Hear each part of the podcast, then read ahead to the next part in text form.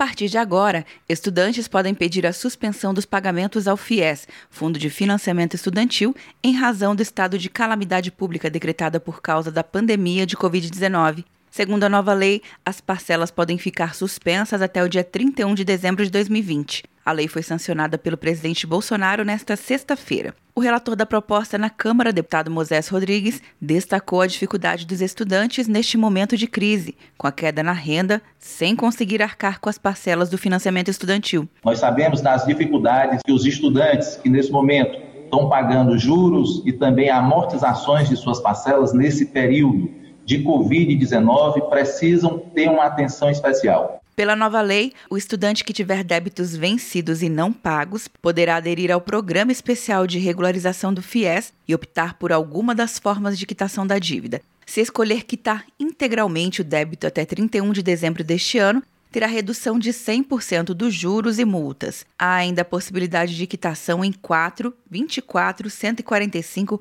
ou 175 prestações mensais, com diferentes descontos e prazos para pagamentos conforme o número de parcelas. Quer um ano sem mensalidade para passar direto em pedágios e estacionamentos? Peça a Veloy agora e dê tchau pras filas. Você ativa a tag, adiciona veículos, controla tudo pelo aplicativo e não paga mensalidade por um ano. Por tempo limitado. Não perca. Veloy. Piscou, passou. De Brasília, Luciana Castro.